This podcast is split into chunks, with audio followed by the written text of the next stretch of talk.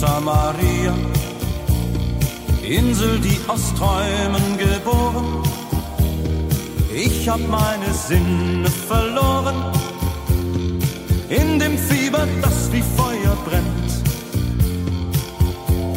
Santa Maria, nachts an deinen schneeweißen Stränden hielt ich ihre Jugend in den Händen.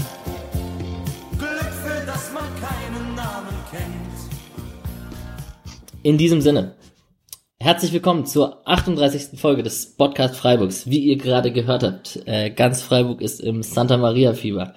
Wir hatten einen gelungenen Saisonauftakt äh, im Derby-Sieg gegen den VfB Stuttgart mit 3 zu 2. Euphorie pur, Champions League, Euroleague, was auch immer. Wahrscheinlich ist heute die einzige Aufgabe meiner drei Gäste hier den Moderator etwas zu bremsen. Das kam im Vorgespräch sehr oft heraus. Und es ist wahrscheinlich noch besser, dass wir diese Aufnahme nicht am Samstag und auch noch nicht am Sonntag aufnehmen, sondern hier am Montagabend, wo sich die Gefühle ein bisschen beruhigt haben. Und ähm, wie ihr schon gerade gehört habt, wir sind zu viert, drei Gäste, die kennt ihr schon. Das sind einmal Mischa, Zerstreuung Fußball von zerstreuungfußball.de. Herzlich willkommen, Mischa. Guten Abend.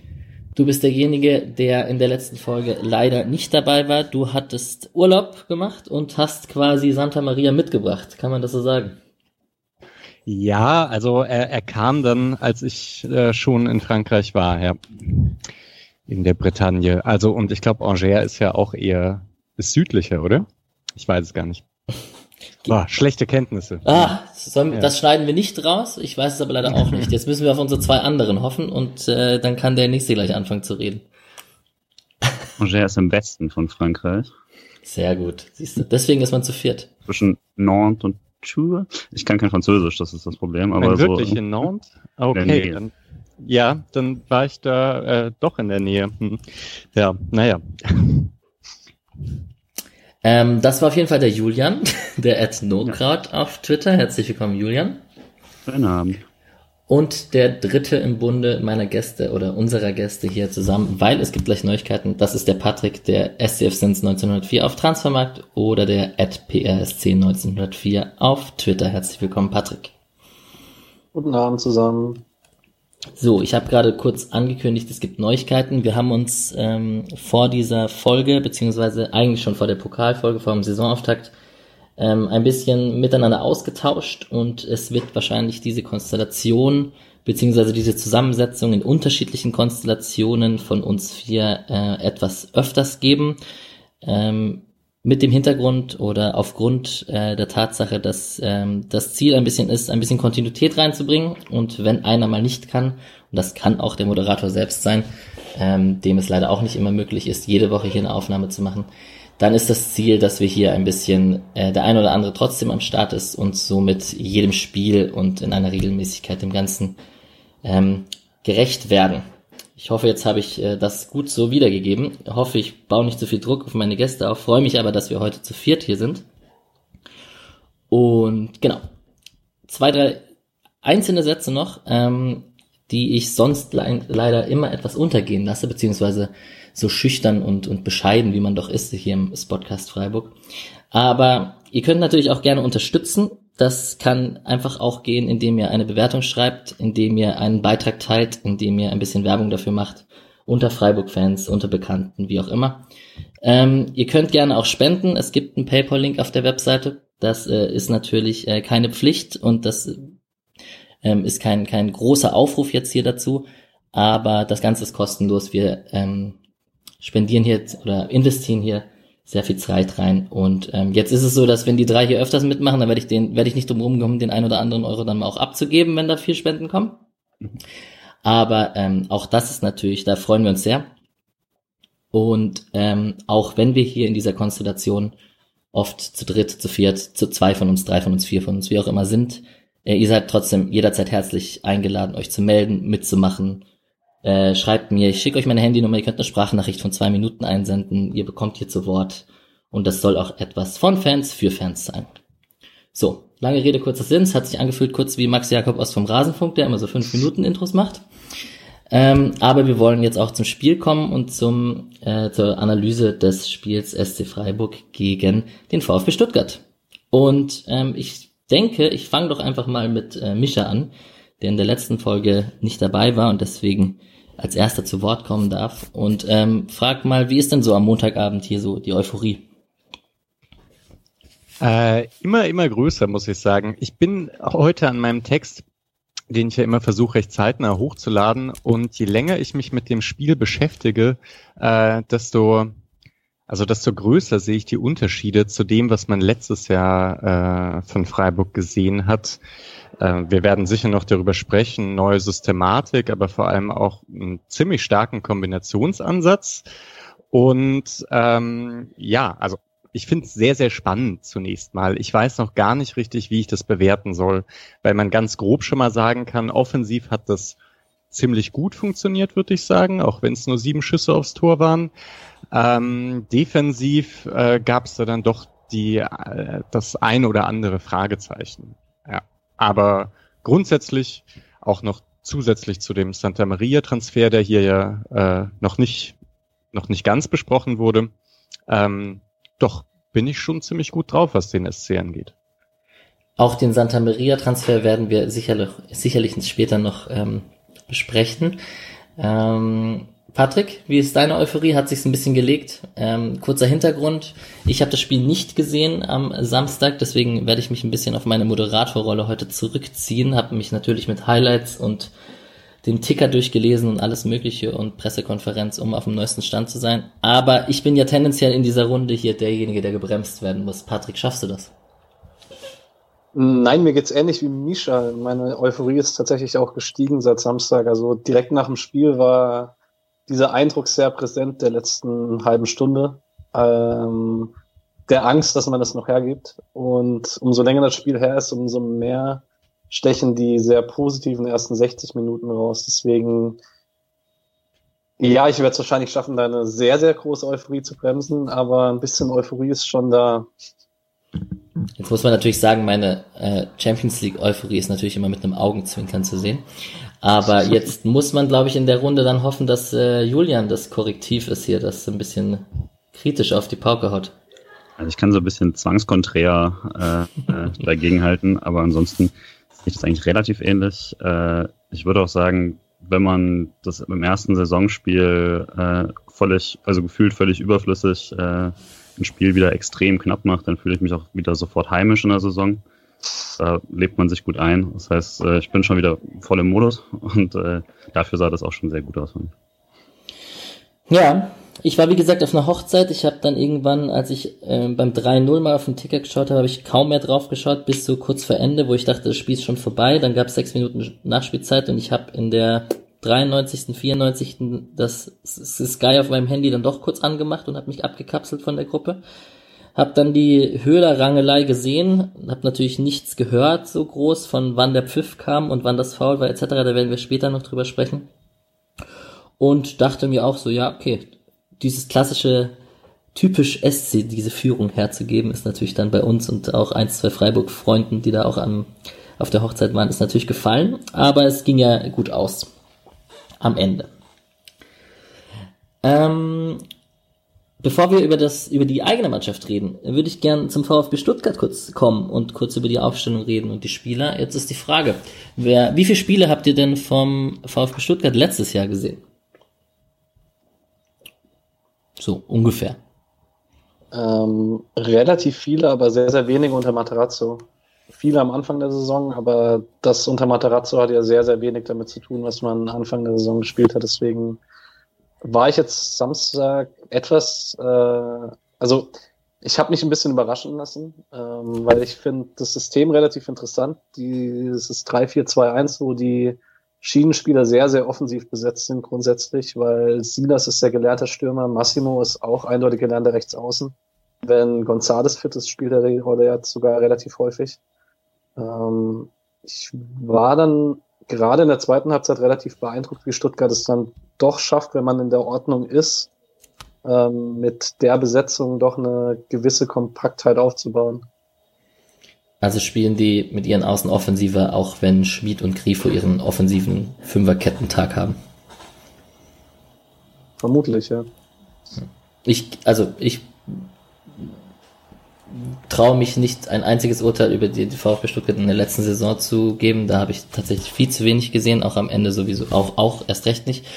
Und ähm, deswegen die Frage, also die Aufstellung mit der mit der Dreierkette, Kempf hinten drin, ähm, die offensiven Außen hast du schon angesprochen. Dann hat man mit Castro und Duidavi ziemlich viel Erfahrung da im Zentrum und äh, ein paar junge Stürmer, die sich so ein bisschen abwechseln. So Klimovic hat angefangen, ähm, der Sohn von dem anderen Klimovic, das hat, hat hab ich, wusste ich auch nicht bis zur Zusammenfassung, die ich da gesehen habe. Und ähm, dann eben der Torschütze später, der reinkam. Wie heißt er? Jetzt habe ich es leider nicht auf dem Schirm. Leipzig. Genau der. Vielen Dank. Da, da sprechen sie plötzlich alle gleichzeitig, wenn es was verbessern geht. Ja, ja. Ähm, Aber ich kann vielleicht auch, ich habe äh, Stuttgart letzte Saison auch hin und wieder gesehen, zumindest vom Kader her. Äh, so unähnlich ist es ja gar nicht, aber letzte Saison waren dann eben so Namen wie Bartstuber und Gomez dabei, die einiges überstrahlt haben. Also man hat da ja auch Mangala und so gesehen und dachte, okay, also man hat den ja vorletztes Jahr schon bei Hamburg gesehen, ähm, dass der ziemlich gut ist. Und mit Castro und Didavia eben Spieler, die man ganz gut kennt. Aber Gonzales war noch dabei, der gerade verletzt ist. Also diese, dieses Team, das jetzt auf dem Feld stand, hat sich dann doch äh, ziemlich unterschieden von, von dem Team, das man jetzt so typischerweise letztes Jahr in der zweiten Liga gesehen hat. Weil Anton ja auch noch dazu gekommen ist, Stenzel nicht gespielt hat, obwohl er fit war. Mhm. Ganz interessant, also weil der fast jedes Spiel gemacht hat letzte Saison. Ähm, ja.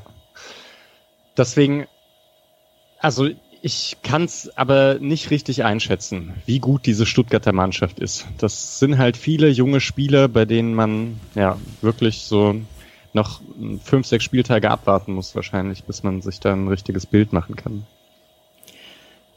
meine erste Vermutung wäre natürlich jetzt rein auf dem Papier, dass ich gar nicht wüsste, wo Stenzel spielen sollte in dieser Aufstellung mit den ganz offensiven Außen und wirklich einer Innenverteidiger ist er ja auch nicht ein Rechter, aber. Er hat letzte Saison dann Ende der Saison immer rechten Innenverteidiger gespielt. Okay. Also äh, typischerweise dann wahrscheinlich Anton in der Mitte statt Kaminski und dann Stenzel rechts. Und Kempf links. Das ist ja genau. Freiburger Erfahrung da hinten drin dann. Immer noch ein guter Innenverteidiger, Kempf, also ja. Habe ich mir Samstag auch gedacht. Also gerade in den direkten Duellen hat, macht er das immer noch sehr, sehr gut. Und es ist ja immer noch für mich äh, nicht, nicht verständlich, wie man mit der Innenverteidigung Kempf, Pavard und Kabak absteigen kann. Aber das ist dann ja jetzt zwei Jahre her. Aber das ist wirklich unglaublich. Hm. Und glaubt ihr, um eine letzte Frage zum VfB Stuttgart zu stellen, dass dieses man hat jetzt mit einer jungen Mannschaft nach dem Aufstieg Lehrgeld bezahlt, dass diese Floskel in diesem Fall, als man 3-0 hinten lag, äh, stimmt, so die erste Halbzeit Bundesliga? Oder ist das einfach nur eine Floskel und es war ein bisschen Tore zu ungünstigen Zeitpunkten bekommen aus Stuttgarter Sicht? Also ich finde immer, das ist ein bisschen schwierig, das auf so ein, das nach einem Spiel irgendwie so klar zu benennen, weil es ja jetzt auch nicht, also wenn man sowas hat, ja dann ja doch eher im umgedrehten Sinne, dass man irgendwie das darauf schiebt, wenn zum Beispiel ein Vorsprung verspielt wird. Das war ja jetzt aber gerade umgekehrt. Ähm, und daher, wenn man, wenn man solche Unerfahrenheiten hat, natürlich, äh, das, das kann man vermutlich eher dann so eine Detailanalyse mal sehen, wer steht wann wo, äh, wo greift was noch nicht oder so. Aber dass das jetzt irgendwie mentalen Schritt zu groß gewesen wäre oder so, das glaube ich jetzt weniger. Wirkt ja jetzt auch überhaupt nicht so, dass, dass, äh, dass, dass jetzt irgendwie ein komplettes Messer gerannt wären oder so. Äh, daher, sowas würde man dann vermutlich mal nach ein paar Monaten als äh, Analyse für Stuttgart haben müssen, aber nicht jetzt unbedingt beim Spiel gegen uns, hatte ich den Eindruck. Gut. Und wenn ihr dann zum VfB Stuttgart nicht mehr viel beizutragen habt, weil ich habe es tatsächlich nicht, kommen wir zu einem Verein, wo wir uns ein besser aus, bisschen besser auskennen und das ist unser SC. Und als die Aufstellung rauskam, ähm, war die erste große Frage, wer spielt denn da neben Höfler im zentralen Mittelfeld? Da war, hat, konnte man sich vieles vorstellen. Ich hatte euch noch gefragt, ob Grifo normal links hinten spielt, weil ich mir den Grifo da irgendwie auch vorstellen hätte können. Ähm, ja, ich habe es nicht live gesehen. Oft sieht man ja ähm, vor allem die ersten fünf bis zehn Minuten sehr klar, wie sich die Spieler offensiv und defensiv einordnen. Äh, es war sehr überraschend, es wirkte sehr offensiv und ähm, da würde ich doch tatsächlich nochmal den Mischa anfangen lassen, weil der hat uns einen kleinen Sneak Peek in seinen Text gegeben und da geht's ja auch um die Aufstellung sowohl im Offensiven als auch im Defensiven. Wie sah es denn aus am Anfang? Äh, ich muss mir das äh, später nochmal anschauen, muss ich sagen. Es war nicht ganz so einfach zu sehen.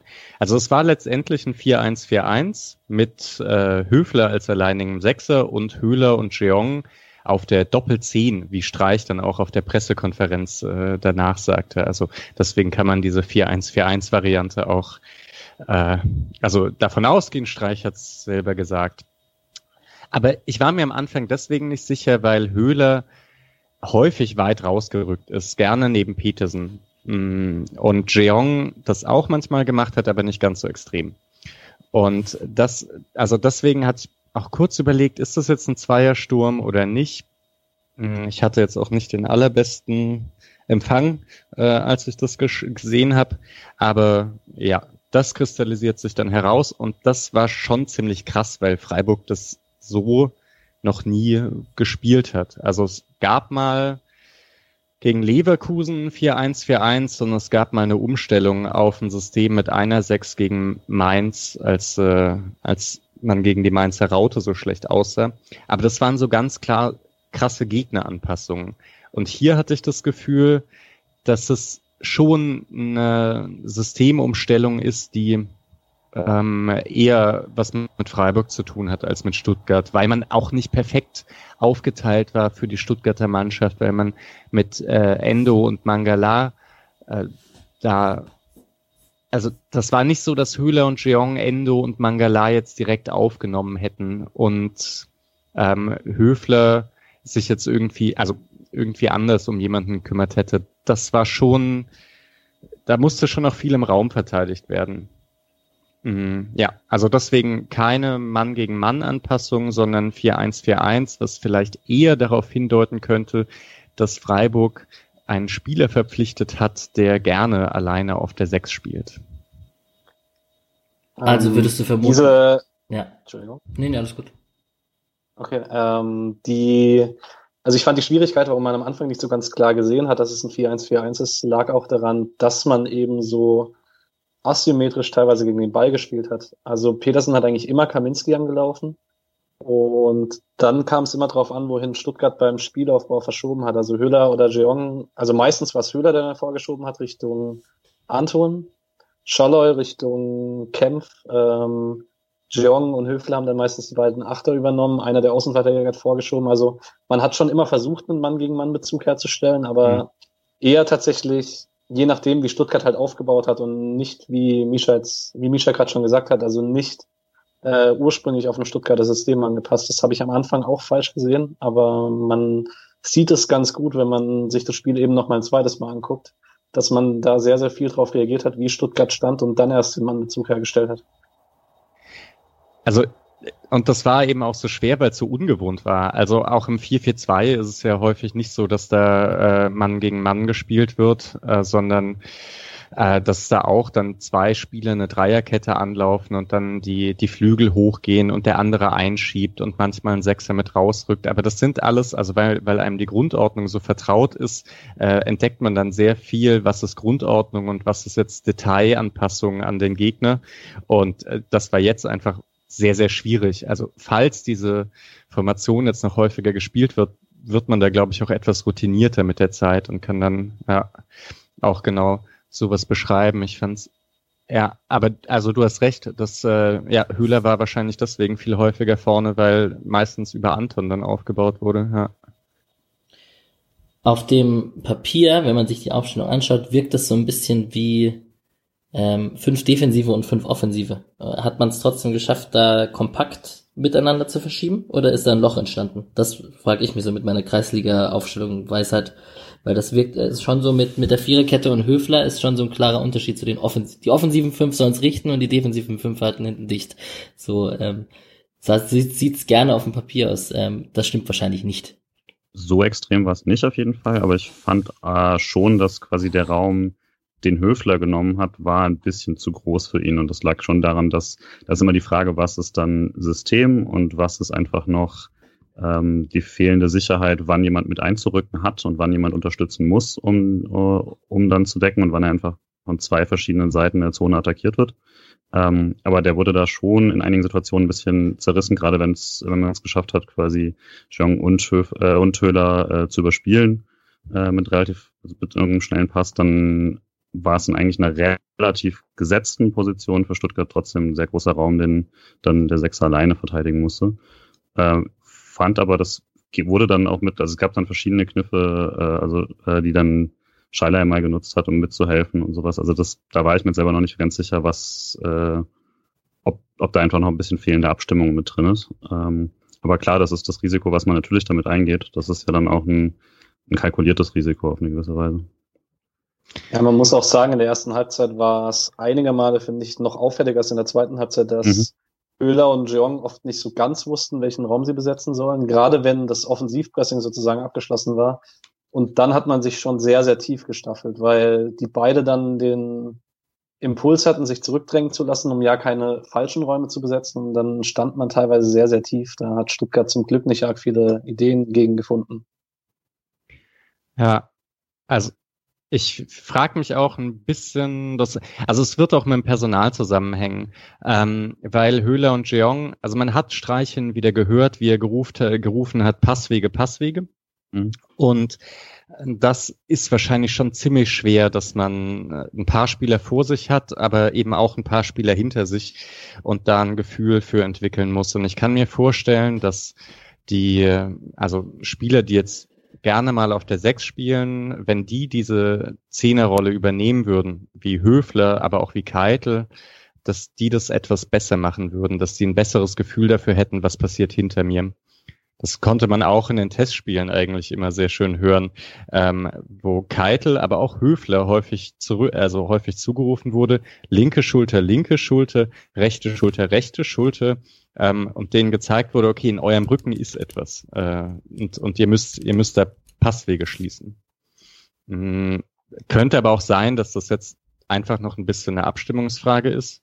Und das ist ja diese eine Möglichkeit, dass man von vorne Passwege schließt. Und die andere Möglichkeit, die hat man hin und wieder auch gesehen, dass, äh, also man hat es vor allem einmal gesehen, und zwar bei dem 1 zu 0, dass Lienhardt halt auch mal rausrückt oder vielleicht auch Heinz ähm, und den Raum neben Höfler schließt. Er hat es nur bei dem 1 zu 0 so gemacht, dass er dann im Niemandsland stand, also keinen Druck auf die Davi machen konnte, der den Ball hatte und dann aber einen Raum öffnete, in dem die Davi dann den Schnittstellenpass spielen konnte und ähm, ja, dann das 3 zu 1 fällt.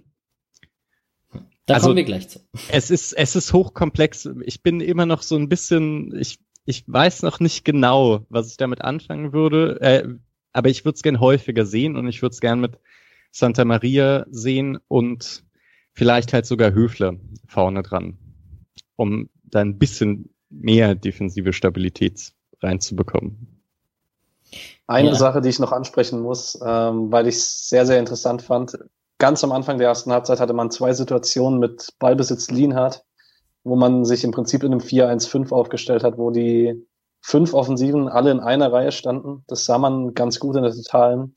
Und dann der lange Ball von Lienhardt kam, was so ein bisschen was von Quarterback hatte.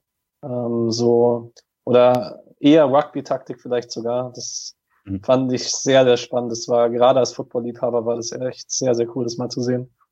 Hat beides mal nichts gebracht, aber ja. aber es war cool zu sehen. Mhm. Ja. Also das ist ja auch wirklich ein großer Vorteil mit dem 4-1-4-1. Man hat äh, sehr, sehr viele Spiele auf engem Raum oder vielleicht auch auf einer Linie, aber man hat viele Spiele, vorn drin, die eben auch bei langen Bällen äh, gut auf zweite Bälle gehen können. Es hat ohnehin, also offensiv hat das schon schon große Vorteile. Ich fand äh, diese Überlagerung im rechten Raum, die man bei eigentlich fast allen guten Szenen hat man das gesehen, dass der rechte Raum überlagert wurde, Höhler, Jeong und Salai dort waren und äh, ja, und sich dann halt durchkombiniert haben. Das war beeindruckend gut ich finde gerade eigentlich das, äh, das, was nicht zum Tor geworden ist, ähm, mit, mit Jeong, als er diese Brustballmitnahme hat und dann auf Höhle ablegt, äh, das war sehr schön. Ja. Erst ist vor allen Dingen schön, dass man es jetzt auch schafft, den rechten Raum zu besetzen und damit Gefahr zu erzeugen. Die letzten Jahre war es dann doch oft so, dass man einfach rechts überladen hat, damit man auf links den Wechsel auf Günther spielen konnte, der dann Raum hatte. Aber jetzt hat man sozusagen beide Optionen. Man schafft den Raum immer noch, aber man hat dort auch eine Überzahl, um sich tatsächlich Chancen zu erspielen. Und mit dem rechten Raum habt ihr mir eigentlich eine perfekte Überleitung gegeben, weil wir kurz äh, über die über den Ab Spielablauf generell über die Highlights sprechen wollen chronologisch. Und da in der achten Minute das erste Tor schon gefallen ist, da haben wir das besagte Eckchen, was da rechts gebildet wurde mit Schmied, Höhler, Salai. Salai eine sehr schöne Flanke mit links und dem Kopfball von Petersen. Mich interessierte eigentlich immer so die Anfangs, da das Tor in der achten Minute gefallen ist und ich es nicht gesehen habe, interessiert mich in der Anfangsphase eigentlich immer, wie sie Mannschaften sich sortieren, wie sie sich aufstellen und ähm, so ein frühes Tor ist ja oft nicht aussagekräftig und wie, wie die Mannschaften reingekommen sind ins Spiel, das haben wir jetzt, glaube ich, gerade ziemlich besprochen. Ähm, hat sich's in der achten Minute angedeutet oder ähm, eher nicht? Nicht so wirklich, nee. Also das war jetzt nicht so, dass es ein, äh, ein Feuerwerk von Beginn an war oder so, ähm, sondern war jetzt schon noch auf jeden Fall klassischer Bundesliga-Auftakt, wo man ähm, also alles noch so eine leicht chaotische Energie hat am Anfang. Äh, jetzt nicht irgendwie völlig zerfahren, aber schon noch das, so ein klassischer Anfang und äh, paar Kombinationen gab es schon, aber das, das Tor selbst war jetzt nichts, was irgendwie, wo man jetzt auch nicht nach zehn Minuten gedacht hat, ah ja, klar, hier müssen wir jetzt auch führen, sondern war einfach eine sehr, sehr schöne Aktion, die dann auch direkt funktioniert hat, aber war leicht überrascht, als er plötzlich drin war, auch weil es ja so ein bisschen absurd war, weil man, äh, also ein bisschen absurd aussah, weil äh, ich eigentlich dachte, also nicht dachte, dass Petersen da so zum Kopfball kommt. Und der Torwart ja auch nicht da war, war das ja auch nicht da. Ich dachte nicht, dass Salai so mit links flankt. Also als ich die Highlights gesehen habe, war ich da sehr verwundert. Das sah aus, wie wenn man so einen illegalen Stream schaut und der seitenverkehrt ist. Aber das macht Salai manchmal. Falls ihr euch äh, ans 2 zu 2 gegen BVB in der Hinrunde erinnert, auf Grifo, da, da hat er auch so geflankt. Mhm. Und das also gibt's hin und wieder bei ihm, dass er dann auch ziemlich plötzlich äh, so eine Flanke rauspackt. Das war ja auch ziemlich cool, weil Schmied rennt durch, mhm. Höhler wäre anspielbar gewesen und äh, da hat eigentlich niemand damit gerechnet, dass er jetzt so eine, so eine Flanke spielt plötzlich. Was ja. sagt ihr eigentlich? Ich bin mir nicht ganz sicher. Torwartfehler oder nicht? Also klar, auf jeden Fall Stellungsfehler Kaminski, aber bei Kobel bin ich mir nicht so ganz sicher, ob er überhaupt was machen kann. Kam mir bisher überhaupt nicht in den Sinn, bis du es jetzt gerade gesagt hast, tatsächlich. Also ich würde nicht, also ich verstehe, warum er da hingeht, aber ich würde sagen, man kann durchaus das Risiko einkalkulieren, dass der Stürmer da an den Ball kommt bei so einer scharfen Flanke. Ähm, deswegen habe ich nicht, also ich fand jetzt die Situation nicht unbedingt nötig, dass er raus muss, weil sonst war der Strafraum jetzt nicht so besetzt, dass äh, er schon quasi diese Schritte rausmachen muss. Deswegen hätte ich jetzt gesagt, das war jetzt einfach eine insgesamt unglückliche Situation für Stuttgart, aber toll sieht er da auf jeden Fall nicht aus. Ja, wäre ich auch dabei. Also jetzt nicht nichts Katastrophales, aber ja, falsche Entscheidung einfach, ja.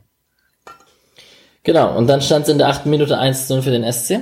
Äh, ein paar Minuten später, in der 15. hatte der VfB eine ziemlich gute Chance, wo äh, Silas links frei vor Müller auftaucht und äh, Müller schon geschlagen ist. Ich glaube, er berührt ihn leicht und der Ball wird langsamer. Das habe ich nicht ganz gesehen in der mhm. kurzen Wiederholung, die ja. ich gesehen habe.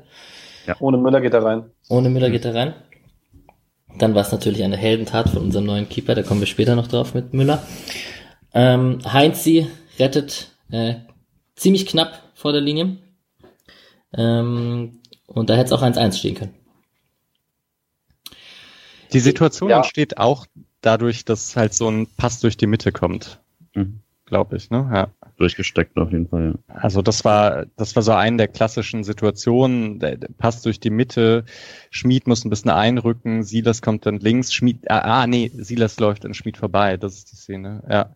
Da gab, das Duell war ohnehin in der ersten Halbzeit so ein bisschen äh, kritisch. Silas gegen Schmidt? Ja. ja.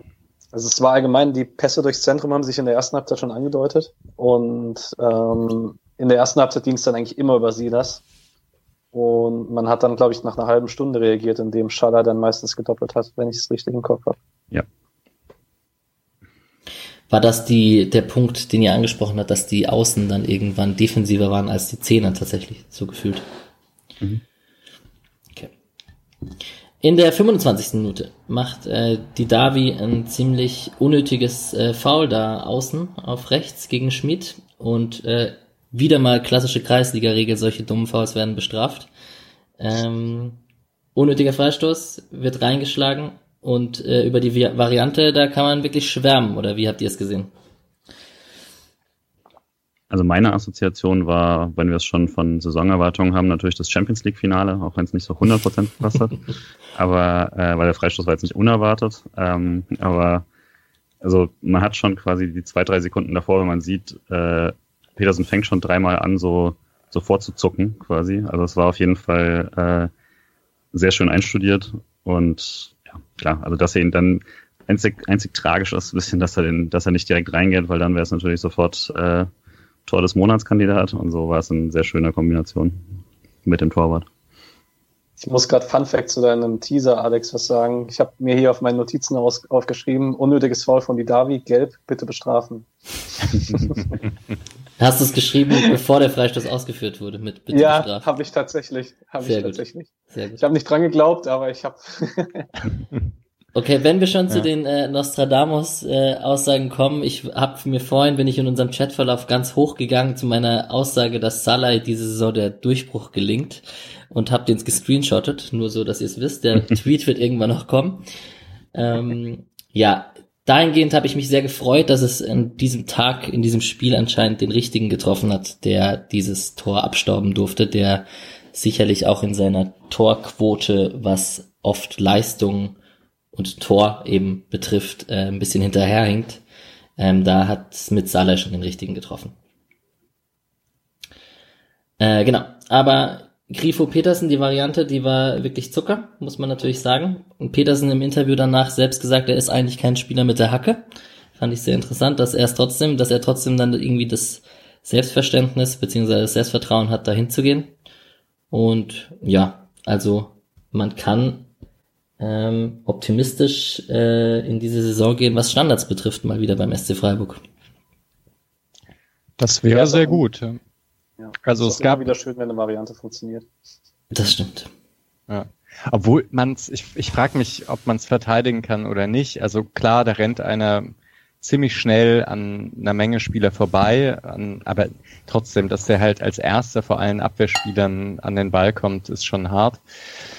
Äh, das ist eine und das andere, ich fand bei den, also bei den Standards, es gab jetzt ähm, in der Vorbereitung hat man ziemlich häufig gesehen, dass Standards bei Ecken so kurz ausgeführt wurden. Mm. Und also ich denke, man hat da was gemacht wieder in den in der Sommervorbereitung. Im Gegensatz, glaube ich, zur letzten Sommervorbereitung. Da hat es ja ziemlich lang gedauert, bis Freiburg mit den Standards angefangen hat. Ja, an Schützen mangelt es uns nicht. Das ist doch, kann man ja wohl so sagen. Auf jeden Fall. Auch an Trainern nicht. Also Vossler war ja bei der WM 14 dabei und Bruns kam auch aus Bremen als mit dem Ruf als klarem Standardspezialist. War ja als das auch beim Rasenfunk mal zu Gast. Wie viele Standards waren es so in den letzten Saisons? Wisst ihr das ungefähr? Nee. Keine Ahnung. Könnte man mal recherchieren. So, ob man. Weniger als Union, ne? Ja, Ja, gut. das wird jetzt ohne Anderson wahrscheinlich auch stimmen. singen. Das stimmt, ja. Aber man könnte fast noch das 1 zu 0 auch als Standardtor werten, weil Streich ja Einwürfe immer explizit auch als Standards nimmt. Und äh, das war eine Einwurfvariante. Also man hat das gesehen, äh, Jeong und Salah rotieren so ein bisschen und der Ball kommt dann auf Schaller erstmal und dann und, und dann stehen die schon im Dreieck da und äh, daraus äh, kommt dann diese Flanke. Also ja. An der Stelle eigentlich eh eine interessante äh, Frage, ab wann eine Ecke kein Standardtor mehr ist. Also ab wie viel Ballkontakten dazwischen oder so. Sobald er, sobald sie einmal erklärt wurde, Ja? würde ich sagen. Okay. Oder? Also Ja, ich, wie es in die. Statistik eingeht, würde mich interessieren. Aber Ah, das weiß ich nicht. Ja, gute Frage. Ich glaube, der zweite Ball zählt nicht mehr. bei einem verlängerten Kopfball? Hm, ich Nee, dann, dann Nee. vielleicht schon, aber wenn der Ball geklärt ist und der Ball wird nochmal reingeflankt, dann okay, wahrscheinlich. dann wahrscheinlich nicht. Ja. Obwohl es auch nicht wirklich aus dem Spiel heraus ist, dann würde Ja. ich sagen, ja, bräuchte noch so eine Zwischenstatistik. Das könnte eine neue Kategorie sein. Das gebe ich uns jetzt als Hausaufgabe für nächste Woche mit und dann können wir das aufklären. Genau. Ähm, genau, 29. Minute, Fehlpass Kobel, ähm, Abseitstor von Petersen. Salah hat aufgepasst, gepasst, äh, Abseitstor, hat nicht gezählt. In der 35. Minute gab's äh, gelbe Karte für äh, Lukas Höhler, äh, nachdem er einen Freistoß geblockt hat. Äh, Habe ich nur gelesen, nicht gesehen, das wurde nicht gezeigt, aber die gelbe Karte und das, äh, die Wechselstrategie unseres Trainers war eines der heiß diskutiertesten Themen im Forum und auf Twitter etc. Da kommen wir wahrscheinlich wenn wir zu einer späteren Spielphase zur Besprechung kommen dazu. Ähm, drei Minuten später ist aber Anton auf dem Fuß gestanden und hat wohl Glück gehabt, dass er da nicht die Gelb-Rot gesehen hatte. Hätte er die bekommen können? Ähm, nach der Linie vom Schiedsrichter wahrscheinlich schon. Ähm, ich könnte mir vorstellen, dass er sie nicht geben wollte, weil es für das erste Foul war. Ähm, die erste Gelbe ja wegen, keine Ahnung, Spielverzögerung, die halt die war komplett unnötig. Da mhm. war, hat sich kein Konter angebahnt, die war in der gegnerischen Hälfte. Es war echt nicht nötig, da die gelbe Karte zu ziehen. Ähm, aber ich könnte mir wirklich tatsächlich vorstellen, dass er deswegen nicht gegeben hat. Ist halt für Stuttgart super ärgerlich, dass eine Minute später das Foul von Wamangituka auf links ist. Genau die gleiche Situation und es gibt Gelb. Ich glaube, wenn genau diese Situation nicht passiert, ist wahrscheinlich die Aufregung nicht so groß. Hat er sich einfach vor einen Freistoß gestellt beim ersten Fall, oder? Ja, Okay. Aber also bei der, bei der, ersten gelben. Ja, nicht ja. nur kurz. Dann, ja. Also sich aktiv rein, also ja. in den Schuss bewegt. Jetzt, ich, ich höre bald auf mit meinen Kreisliga-Anekdoten, aber da muss man sich einfach vor dem Ball hinknien und seine Schuhe binden oder so machen. Als also, also das ist zumindest meine Taktik, die ich dann immer mache. Ich mache mir extra den Schuh kurz davor auf, um mich dann hinzuknien zu können. Naja. Ach komm, wir wissen alle, dass du einfach keine Luft mehr hast. ja, ja. Genauso wie in der Nachspielzeit den Ball holen, dabei stolpern und den Ball nochmal äh, genau. dann wegkicken dabei. Wenn, ja. wenn dir der trockene Ball aus den Händen rutscht beim Einwurf. ist ja klar. Ähm, genau. 41. Minute gab es nochmal einen Schuss von äh, Silas. Ähm, der hat ein paar Minuten später dann in der 45. auch gelb gesehen. Und dann war Halbzeit. Und ähm, jetzt wäre meine Frage, haben die Mannschaften groß umgestellt? Ähm, es sah für mich online nicht so aus. Zur Halbzeit. Nee. Ich finde, dass Stuttgart ein bisschen umgestellt hat. Ich hatte das Gefühl, dass man das Spiel noch weniger breit gemacht hat. Also man hat darauf reagiert, dass der SC dann gegen Ende der ersten Halbzeit auf den Flügeln gedoppelt hat und ähm, ich fand Silas und Massimo haben gerade wenn der Ball dann mal im Zentrum war, noch mal weiter eingerückt und haben dann den Zugriff noch mal schwieriger gemacht. Ja, und in der 47. Minute, kurz vor dem 3-0 von Grifo, ähm, hatte der VfB Stuttgart noch eine Chance, die da wie auf Massimo, der ziemlich unplatziert schießt und Müller hat gehalten. Und ähm, quasi im direkten Gegenzug gefühlt ähm, Salai schickt Höhler, der nicht ausgewechselt wurde zur Halbzeit, obwohl das viele gefordert haben. Äh, cleverer Rückpass auf Grifo und ähm, der hat aus der kurzen Distanz keine Probleme, den Ball zu versenken. Und dann war es natürlich vom Timing her das perfekte 3 zu 0. Und das war ein, ein äh, super Tor. Also einmal Jeong, also das fängt auch wieder an auf der rechten Seite und Jeong, Sal ich weiß immer, Schalay eigentlich, glaube ich. Äh, Schalay und Höhle sind wieder da und einmal der Laufweg von Höhle ist sehr gut. Ähm, und dann ist auch sehr gut, wie Grifo und Petersen sich bewegen. Also Petersen bewegt sich nach links weg, zieht Innenverteidiger mit und Grifo, der ja eigentlich als Linksaußen ist, steht dann plötzlich zentral da und hat keinen richtigen Gegenspieler und ja, macht dann das Tor. Also das sieht dann manchmal aus wie am Faden gezogen. Ähm, beeindruckend, ja. Und wie habt ihr drei es? Ich würde jetzt kurz in den Spielverlauf einbinden, äh, die Debatte mit dem Wechseln, vor allem was äh, Lukas Höhler betrifft und zur Halbzeit raus oder nicht, da gelb-rot gefährdet etc. Äh, wie habt ihr drei es gesehen? Ähm, habt ihr es gefordert in der Halbzeit? Habt ihr es nicht verstanden, dass er weiterspielt? Habt ihr euch in der 48. Minute gedacht, na klar macht er den Assist, als er ihn dann gemacht hat? Ich habe mich gewundert, dass er ihn nicht gewechselt hat ein bisschen. Ich habe verstanden, dass quasi, also es ergibt Sinn, warum es nicht. Ähm, eben noch Dimir Dimirovic noch nicht so weit und ähm, und man möchte das jetzt nicht auseinanderreißen. Aber ich fand es riskant danach, weil ich eben auch schon dachte, das ist schon relativ nah an der Gelb-Roten. Wenig, also wirklich nichts wegen der Leistung, sondern einfach, weil das ein Risiko ist, dass ich bei einer Anführungszeichen komfortablen Führung nicht mehr nehmen würde. Fand die Diskussion danach aber sehr komisch, wo man das 3-2 irgendwie jetzt, ähm, ausschließlich darauf geführt hat, weil gleichzeitig dann so getan wurde, als hätte er jetzt irgendwie, klar, du lässt ihn jetzt noch drin beim 2-0, dann schießt er das 3-0, dann nimmt man ihn raus. Also das ist ja wirklich komplett von hinten aufgezäumt, sondern das 3-0 fällt natürlich nicht, wenn man äh, dann, wenn man dann schon die defensivere Variante wählt. Deswegen würde ich jetzt nicht sagen, dass der Spielverlauf irgendwie klar gezeigt hat, dass das irgendwie ein Fehler war oder so.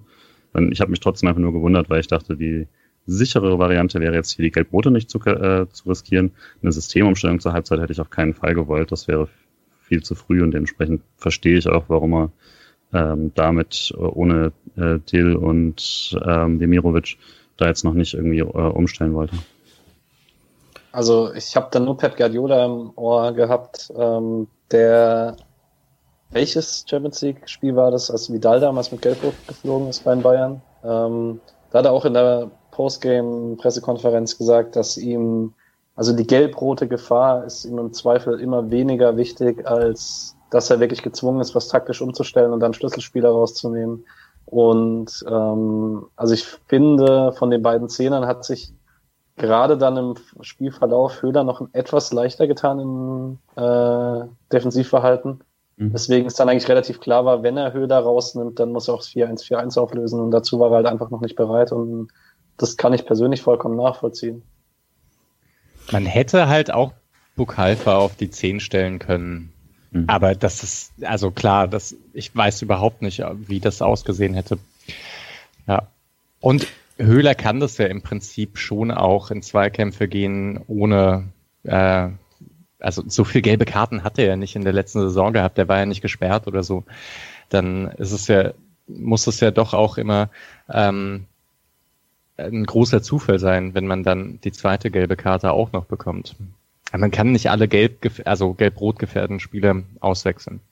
Was ich nur eine, also was mich dann so ein bisschen gewundert hat, ist, dass es eben so eine Viertelstunde, 20 Minuten später dann nicht passiert ist. Weniger, also ja, es muss jetzt nicht die, äh, die Gefahr von Gelb-Rot sein, sondern die Angst vor Gelb-Rot spielt ja auch eine Rolle, wie du dich mhm. verhalten kannst und welche Aktionen du noch nehmen kannst. Und gerade wenn man schon äh, ein System hat, das noch tendenziell anfälliger ist, hätte ich gedacht, dass man sich da quasi die Sicherheit noch holt. Hat Streicher dann selber überlegt, ob er das schon da hätte machen sollen. Ähm, ich fand es jetzt auf jeden Fall nicht völlig vercoacht oder sowas, sondern ähm, war halt dann die Idee, dass äh, die Stabilität von dem, was bereits gespielt wird, erstmal wichtiger war.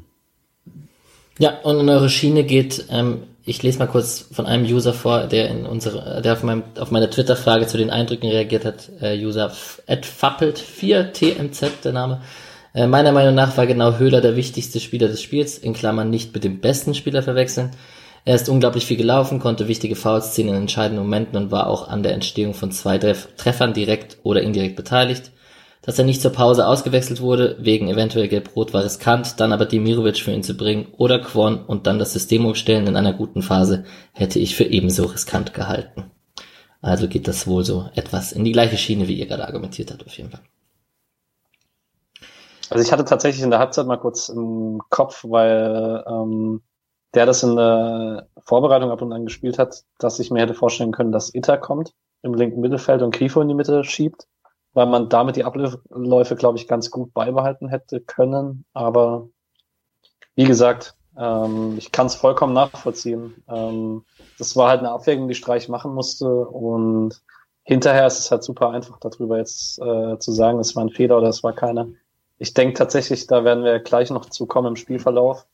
Der einzige Fehler war, dass man dann zu spät auf Probleme im Zentrum reagiert hat, aber das hat er ja auch nach dem Spiel selbst in der Pressekonferenz gesagt.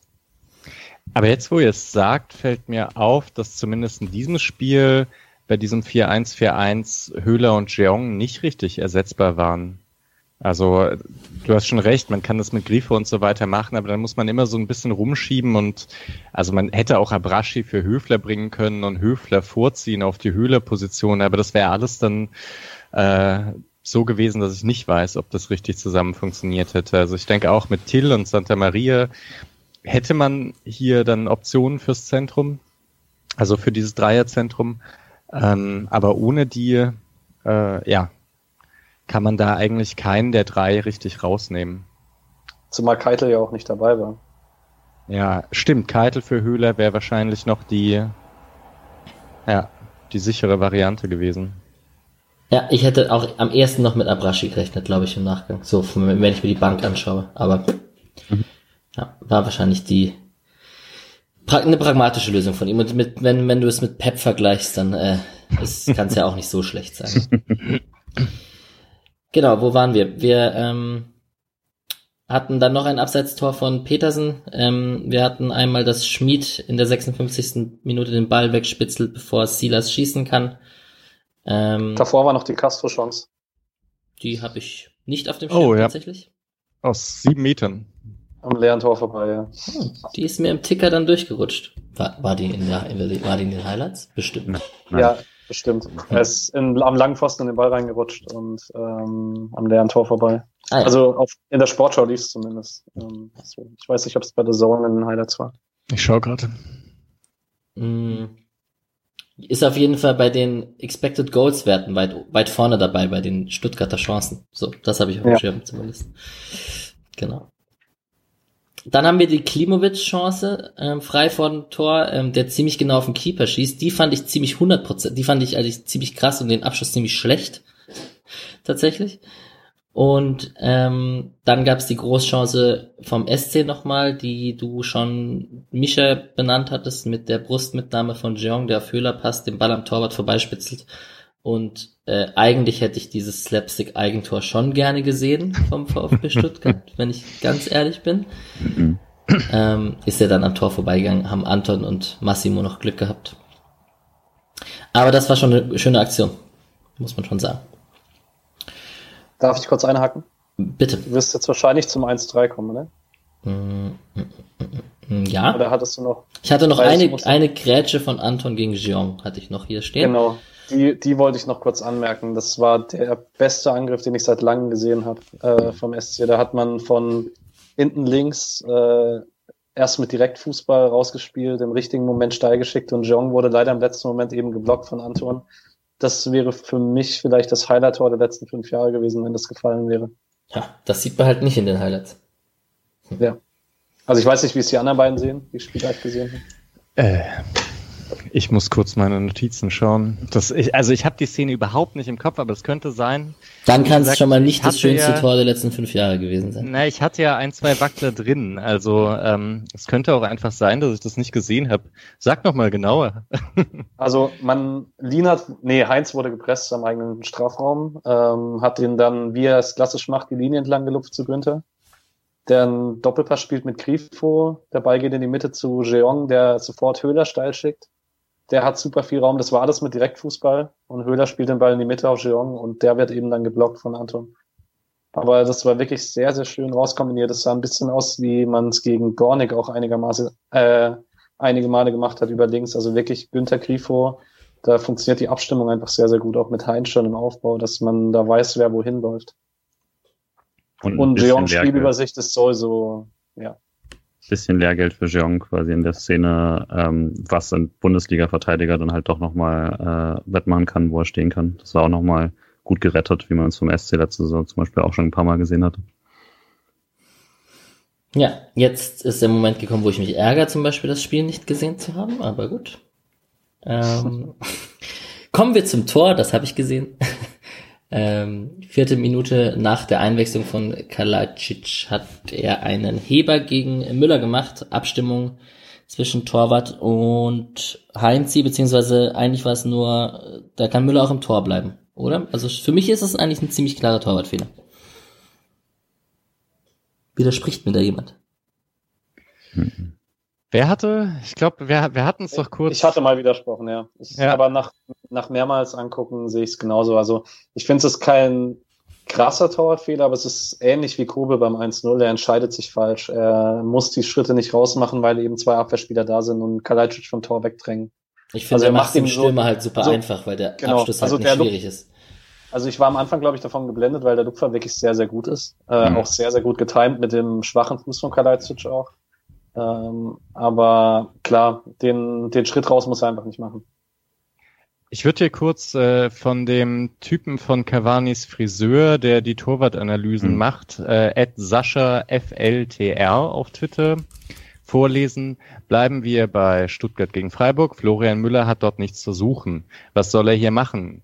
Der Stürmer ist von zwei Gegnern umringt und steht im Halbraum auf Strafraumhöhe. Sein Herauslaufen ist kontraproduktiv. Hinten bleiben und das Tor verteidigen. Punkt. Bin trotzdem Müller-Fan. Ausrufezeichen. Ähm, und er hat noch drei sehr schöne Bilder, in denen man das auch äh, gut sieht. Ja. Ähm, ohnehin, Folgeempfehlung. Äh, sehr interessant, weil man kennt sich mit Torwartspielern nicht immer so gut aus als Fußballfan. Ne? Ähm, also, aber hier fand es auch recht eindeutig. Also das Hauptproblem in der Szene vor allem ist ja, dass Lienhardt so ein bisschen versucht, eben den, den fehlenden zweiten Sechser selber wettzumachen, nach vorne rückt auf die Davi, aber nicht mal annähernd hinkommt, das selber realisiert, zurückrennt schon dabei, aber dann halt also weder Fisch noch Fleisch ist und ähm, genau da rein kommt dann halt der Pass. Und äh, so zwischen Schmid und Heinz, der noch nicht ganz so weit eingerückt war.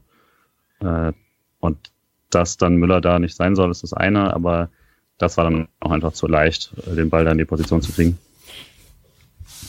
Wollen wir trotzdem an der Stelle, auch wenn es jetzt ungerecht ist, weil es bei einer schlechten Aktion ist und er hatte davor schon ein paar gute Aktionen, äh, kurz darüber sprechen, wie ihr die Verpflichtung von Müller seht und seid ihr, ging ja sehr flott, seid ihr happy damit, ähm, Opov ähm, verkraftet ist es als Nummer zwei gekommen und wird trotz der Verletzung von Flecken bleiben? Wie, wie seht ihr das, die Gemengelage? Ich finde es ziemlich gut. Ich fand Müller, äh, wenn er gespielt hat, stark. Also bei Mainz. Ähm, hab ihn, hab ihn immer ziemlich gern gesehen. Ich hatte alles vorher nicht mitbekommen mit Zentner und Müller, dass die irgendwie dieses offene Duell haben. Ich dachte eigentlich auch Müller wäre da vorne. Ähm, also da, ich hätte, also ich hätte es komisch gefunden, hätte man jemanden der Kategorie Lute Upov vorgesetzt, aber Müller finde ich äh, schon ganz gut für mich auch herausragende Verpflichtung. Also was man auf die Schnelle der Zeit, auf die man auf die Fleckenverletzungen reagieren musste, hätte man das nicht besser lösen können. Ich finde es ein wenig ärgerlich, dass ich vor einer guten Woche hier gesagt habe, dass es, dass es ein bisschen albern sei, zu erwarten, dass man jetzt noch irgendwie eine Lösung aus dem Hut zaubern kann.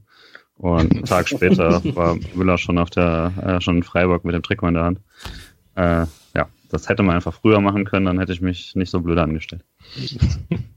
Es ist doch krass, dass sie den hergeben zu einem direkten Konkurrenten auch, ne? Also, Hm. das ich, Ähm, so, das so sind wir doch dieses Jahr gar nicht. Halt, mein Spiel gegen den Abstieg, wir spielen um die Champions League. hm, ja. Mal sehen. Ich schweige, ich schweige, sonst wird's schlimm. Also ich.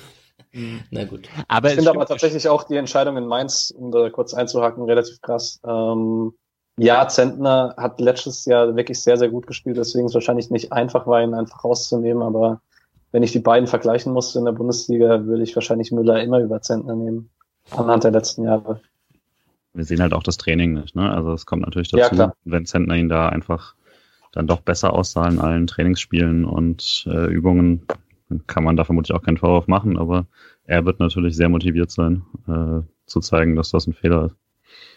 Und aus Mainzer Perspektive so ganz unverständlich ist es doch nicht, dass sie ihn verleihen, weil das eine ziemlich optimale Situation dann ist, weil es ging auch darum, dass äh, derjenige von Müller und Zentner, der sich nicht durchsetzt, äh, dass man dem dann keine Steine in den Weg legt, dass der auch einfach den Verein komplett verlassen könnte und sich jetzt dann diese Möglichkeit noch ähm, ergab, dass man Müller jetzt nächstes Jahr einfach noch halten kann. Also und das das ergibt dann viele Möglichkeiten. Also ob Müller dann zurück in, in Mainz ins Tor geht, aber auch wenn einer von den beiden halt eine Riesensaison spielt, kann man den nochmal anders abgeben. Ähm, also es, im Prinzip passt schon recht gut auch. Und bei uns kommt ja hoffentlich Flecki wieder im nächsten Sommer. Ja, ja, hoffentlich ja schon etwas früher. Ne? Ähm, ja. Ja, die letzten Aussagen waren auf jeden Fall mindestens mehrere Monate und nicht, also Winter ist zu optimistisch. Das war schon Streich in der Pressekonferenz gesagt, da scheint schon sehr viel kaputt zu sein. Krass, ja. Naja, zurück zum Spiel. Äh, vier Minuten nach dem 3 zu 1 äh, gab es die erste von zwei sehr strittigen Schiedsrichterentscheidungen. Das war das besagte Handspiel von Philipp Lienhardt, wo sich, glaube ich, kein Freiburger beschweren kann, wenn die Entscheidung anders verläuft. Ähm, Colinas Erben und auch der Schiedsrichter Marco Fritz, der bei Sport im Dritten zu Gast war, äh, haben sich auch zu der Situation geäußert und im Prinzip unisono, wenn der Schiri Elfmeter pfeift, direkt wird das auf keinen Fall auch zurückgenommen. Das kann man schon so sehen. Ähm, vielleicht war die Schwelle des Eingreifens nicht bei 100 Prozent, sondern bei 95, was dann nicht ausgereicht hat in dem Moment. Aber für mich äh, war es nach der Wiederholung mehrfach angeschaut schon eher klares Hand. Und für euch drei wahrscheinlich auch. So fair kann man ja sein. Wobei ich ehrlich sagen muss, ähm, ich finde, The Zone verfälscht den Eindruck.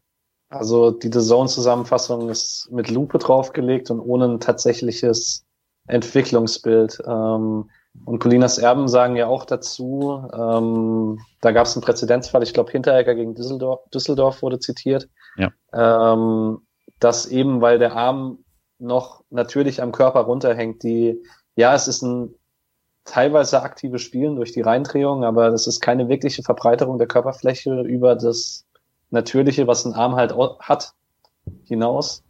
Ähm, von dem her, ich finde schon, dass man sagen kann, es ist auf jeden jeden Fall keine klare Fehlentscheidung, von dem her, ähm, also für mich ganz klar kein Eingriffsfall für ein VAR.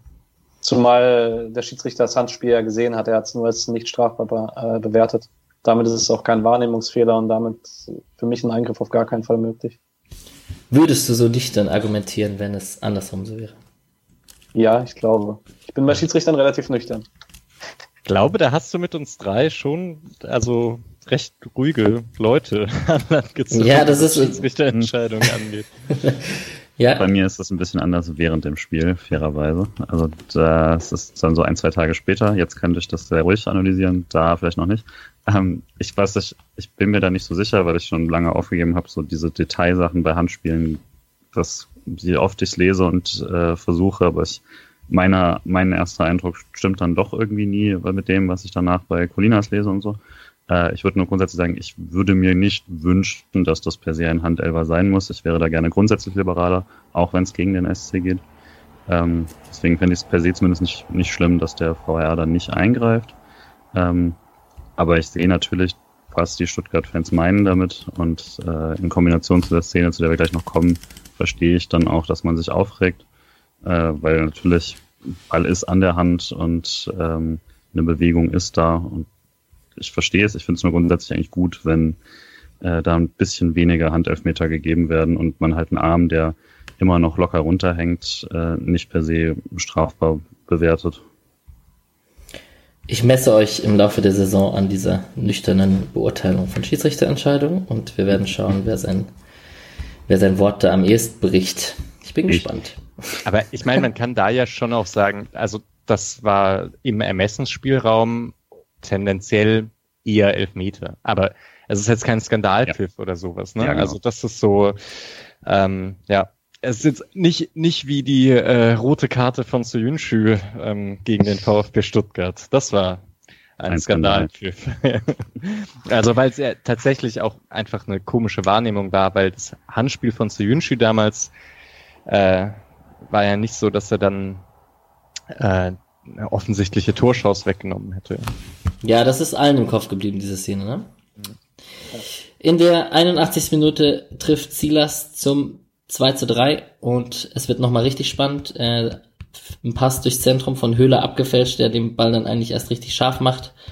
Ähm, und Silas äh, vorm Tor sah ein bisschen so aus, als ob Müller sich auf eine Seite spekuliert und dann rechts unten da der Ball eingeschoben werden kann. Ähm, genau, und dann geht's eigentlich in die Schlussphase. Es sei denn, ihr habt was zum Tor zu sagen, aber in der Schlussphase ging es ja noch mal rum bezüglich Schiedsrichterentscheidungen und das war wohl die Szene, die noch viel mehr ganz, diskutiert ganz kurz, wurde. Vielleicht doch noch, weil ich den ähm, Torwart-Experten auch noch zum, zum zweiten Gegentor gefragt ah, hatte. Ah, okay. Und ich hatte, ich hatte eher das Gefühl, er macht die Ecke schon ziemlich weit auf. Äh, wurde dann aber belehrt, dass das schon auch richtig war, in diese Ecke zu spekulieren, einfach weil Lienhardt war auch wieder dabei, ähm, mit dem Fuß die kurze Ecke zumachen kann und man davon ausgehen muss, dass äh, ja, also dass es in die lange Ecke geht. Ich fand trotzdem, dass die kurze Ecke ein bisschen arg weit offen Ja. war, aber das scheint ein Streitfall zu sein. Und auch wenn ich jetzt bei den beiden Szenen Müller da so ein bisschen kritisch sehe, ich, also der hat schon ein sehr gutes Spiel gemacht. Ähm, hat ja auch wirklich äh, einige sehr schöne Paraden gehabt. So ein bisschen das, was man von Flecken vielleicht erwartet hat. Äh, ein paar, ein paar super Dinge rausholen und ein, zwei Mal ein, ja, sich zu verspekulieren. Ich fand ihn überraschend positiv ähm, mit Ball am Fuß. Da, das hatte ich bei Mainz nicht so bewusst wahrgenommen, weil ich da nie drauf geachtet habe. So genau guckt man dann doch keine Mainz-Spieler als Freiburg-Fan. Aber das war schon sehr, sehr sicher. Ähm, auch mit den Abläufen, das hat schon wirklich gut funktioniert. Ja, die Torhüter-Bewertung, die kannst du gerne äh, einholen. Die sind ja sehr gut und interessant. Da sind wir alles nicht so die Experten, glaube ich. Mm, genau. Und in der Schlussphase, in der Nachspielzeit, da ging es heiß her.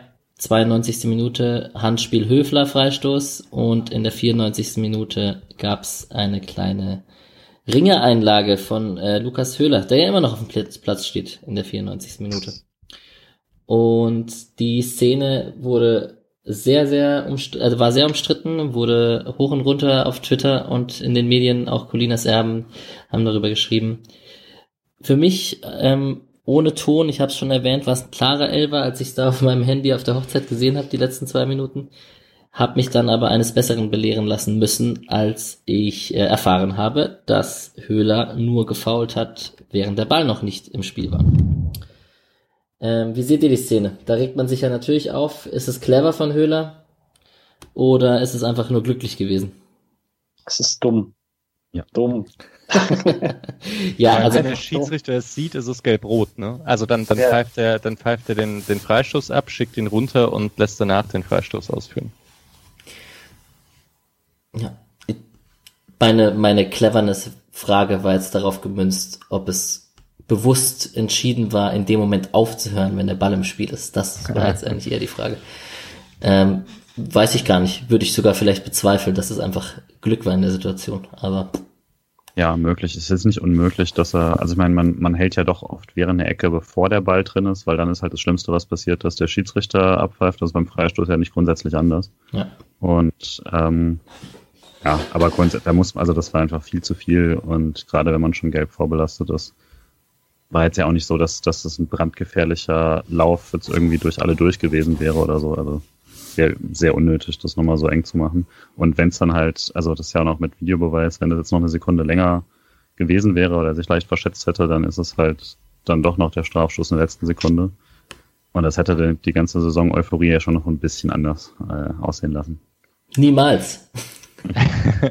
Und ich weiß auch gar nicht, ob der, hätte der VAR eigentlich eingegriffen, wenn der Schiedsrichter das anders gesehen hätte? Also wenn der Schiedsrichter gedacht hätte, Clement hat den Ball schon gespielt und das Halten ging lang genug, weil der VAR äh, überprüft ja, glaube ich, keine Ausführung von, von solchen Nee, er prüft Szenen. keine Spielfortsetzung, von dem her wahrscheinlich nicht. Ja, also deswegen, ja, Ja. ist es war schon sehr risky. Ja. Glück gehabt, Lukas Höhler. Äh, genau. Und am Ende steht ein 3 zu 2 Sieg beim VfB Stuttgart. Der erste Sieg von Christian Streich als Profitrainer in Stuttgart. Jetzt haben wir eigentlich äh, über, jetzt könnte man ein bisschen noch über Einzelkritiken reden, die haben wir aber eigentlich in unserer Spielbesprechung ziemlich gut verpackt schon, es sei denn, ihr wollt über einen bestimmten Spieler, äh, Spieler noch ähm, Worte loswerden. Kübler in der und Kwon kamen in der 77. Minute für Schmid und Salai. Äh, in der 88. Minute kam Gulde noch für Jeong, in der 89. Abrashi für Grifo, das dann eher taktische Wechsel am Ende waren. Mm, Spieler des Spiels, Spieler des Spiels, ähm, darf ich noch mal ganz, ganz kurz vorher? unbedingt. Äh, weil, also eine Sache, ähm, ich, ich glaube, ich hatte es ganz am Anfang gesagt, aber es gab 7 zu 26 Torschüsse, also pro VfB Stuttgart, was schon sehr interessant ist. Ähm, aber ich glaube, 6 zu 7 Schüsse aufs Tor.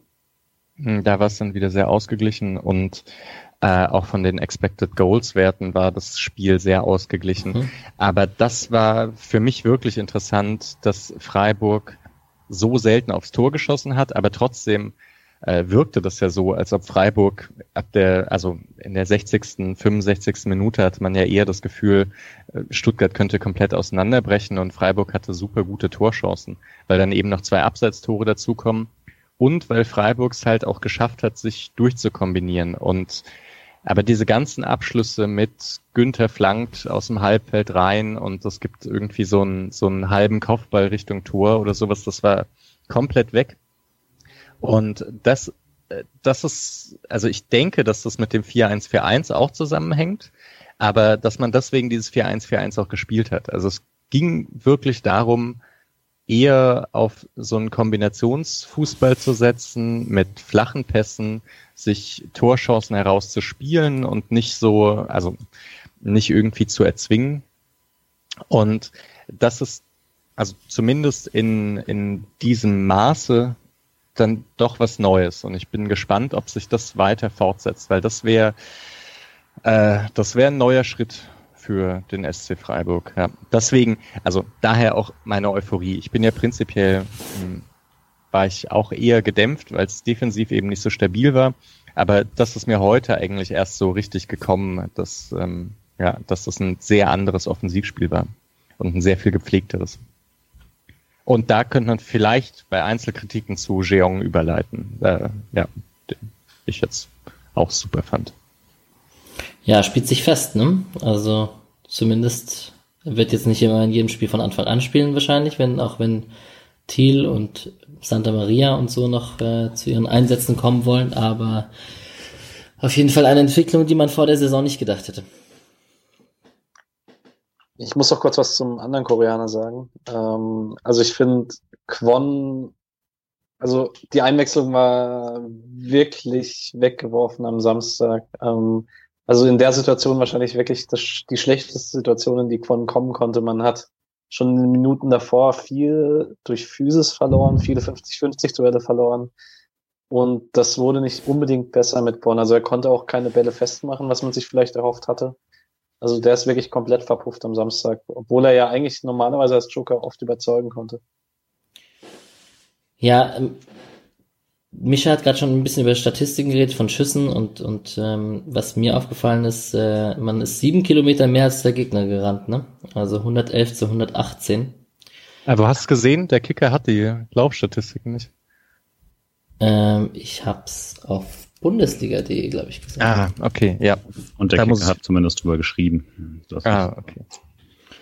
Genau. Ähm, wen ich noch als Spieler gerne dann trotzdem nochmal erwähnen würde, wenn für meinen Spieler des Spiels war Shadai. Ähm, einfach auch, weil er, es gibt im Fußball nicht so ein richtiges griffiges Wort dafür. Baseball hat ein Cycle zum Beispiel, aber ähm, mit, mit äh, Assist, einem sehr guten, einem Tor, einem cleveren und äh, ja, dem, dem hier beliebten Hockey-Assist davor äh, beim 3 zu 0. Er hat auf jeden Fall offensiv sich sehr, sehr schön präsentiert. Wird den Durchbruch Apropos Hockey-Assist, da muss ich kurz äh, einhaken. Ich habe ja, ja Ende letzter Saison äh, eine Statistik gemacht und ähm, mir ist jetzt mal beim Überschlagen aus, aufgefallen, dass wir diese Saison erst ein Tor ohne Hockey-Assist hatten, was auch zur spielerischen Entwicklung passt, mhm. wie man bis jetzt sieht. Ähm, was ich noch kurz fragen wollte. Zählt Grifus Freistoß als Hockey-Assist? Ja, ich würde schon sagen. Klar. ähm, ich weiß nicht, ob du das noch auf dem Plan hattest. Ähm, was sagt ihr dazu, dass wir jetzt das zweite Spiel in Folge ähm, konditionell am Ende ein bisschen Probleme hatten? Also ich, es erinnert mich etwas daran an die Europa League-Saison, an die letzte, als man auch von Anfang an relativ offensiv äh, formuliert hat, dass man Kondition aufbaut, dass man später auf dem absoluten Maximum ist. Ähm, ich könnte mir das schon gut vorstellen. Man hat auch später angefangen als äh, alle anderen Bundesligisten, außer die Bayern. Und da hat Flick das ja was Ähnliches gesagt. Also Flick hat auch gesagt, sie wollen noch nicht jetzt auf dem Höhepunkt sein, konditionell. Ähm, und ich finde schon, dass man da eine gewisse Systematik erkennen kann. Zumal man es auch schon gegen Gornik zu sehen war. Ja, also ja. Ge generell ist das Thema gerade sehr passend, weil es eigentlich auch zu der es ging ja nicht nur darum, ob Höhler in der Halbzeit rausgeht, sondern ob Streich generell defensiv zu spät gewechselt hat und ob ein Kräfteverschleiß zu bemerken war, den es ja offensichtlich gab. Jetzt habe ich das Spiel nicht gesehen, deswegen seid ihr dran. Aber er hat es auch selbst zugegeben in der Pressekonferenz und ähm, ja, anscheinend war der Fitnesszustand am Ende nicht der beste. Ja, also ich würde auch sagen, dass da, also dass man das sieht, man hat es auch gehört bei dem Testspiel gegen, wie hieß die polnische Mannschaft?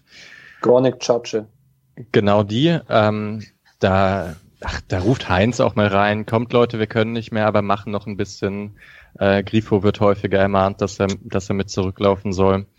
Und ich fand auch, dass man das bei dem Spiel gesehen hat. Äh, frühe Wechsel wären da eine gute Option. Äh, in einer anderen in einer anderen Systematik hätte man das auch machen können, würde ich sagen. Mit Santa Maria ist da nochmal eine Möglichkeit, also dass man zumindest jetzt diese Phase am Anfang der Saison, in der das vielleicht noch hin und wieder passieren könnte, damit ausgleicht, dass man Kübler für Schmied, ähm, dann Quon für Salai oder andersherum äh, und dann vielleicht noch ein bisschen defensiver oder noch ein bisschen offensiver wechselt, je nach Spielstand, aber dass man da recht früh vier Wechsel ähm, macht und das dann so kompensieren könnte noch, bis die Fitness so richtig da ist. Äh, ja, Schlotterbeck fehlte auch. Hm, vielleicht hätte man auch mit Schlotterbeck schon viel früher auf Dreierkette umgestellt, das weiß ich nicht. Oder sie holen sich die Kondition über die Spiele.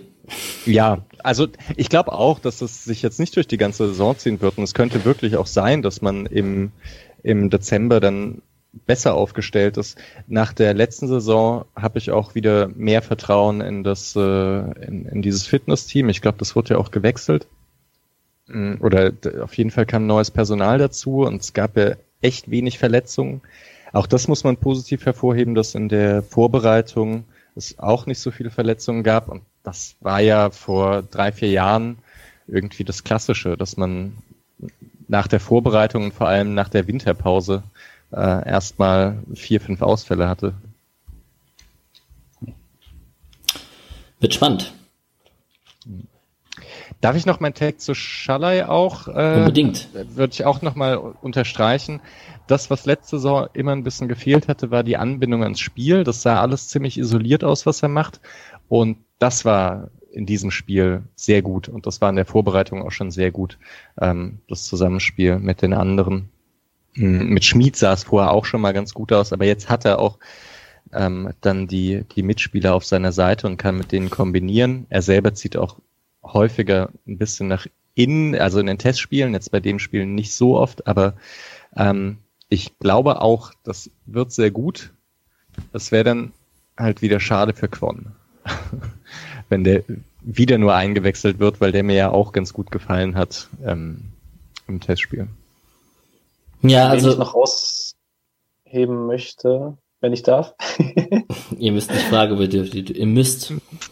Ähm, also das 3-1 ist sehr, sehr präsent, aber ansonsten muss ich Lienert noch rausheben. Der hat in der ersten Halbzeit zwei Pressing-Situationen herausragend aufgelöst, hat sehr, sehr oft intelligent mit verschoben. Wenn man, wenn vorne Schmied früh rausgerückt ist, hat er dann den Ball erobert, weil er im richtigen Moment rausgeschoben ist. Also das sieht schon sehr, also ich habe schon nach dem Pokalspiel gesagt, aber es sieht schon sehr, sehr gut aus, wohin sich Lienert entwickelt, auch wenn er beim 1-3 dann diese eine Situation hat, wo er zu früh rausrückt und beim 2-3 vielleicht dann auch derjenige ist, der unglücklich aussieht, weil er halt am Mann dran ist. Aber ich würde ihm das 2-3, dadurch, dass der Ball so freakig überhaupt zu Silas kommt, da jetzt auch keinen großen Vorwurf macht, weil er halt aus der Verteidigungsposition rauskommt. Er macht es eigentlich ja auch noch recht gut, also weil, ich meine, wenn er es blöd macht, dann fault er ihn. Ähm, und ich hatte das Gefühl, er ist so dran, dass er, dass er ihn stört, ähm, aber eben nicht so, dass er ihn fault. Das fand ich ziemlich dosiert, ja. An dieser Stelle ein Hinweis auf Episode 36 dieses Podcasts, ein ganz hervorragendes Interview mit Philipp Lienhardt. Bitte reinhören. Aus dem Live, live nicht mehr, logischerweise, aber aus dem Trainingslager in Schrunz. Genau. Äh, ja, was ich noch vorhin sagen wollte, weil wir gerade von Quan und Schalai du geredet hattest und so, ähm, ja, man will es nicht, man will den Teufel nicht an die Wand malen, aber wenn der SC kein Verletzungspech hat, dann hat er schon Luxusprobleme auf vielen Positionen. Das ist definitiv so. Mhm. Obwohl das, besser als letzte Saison, dadurch, dass Borello weg ist und so. Ähm, ja, man hat auch keinen Rave mehr.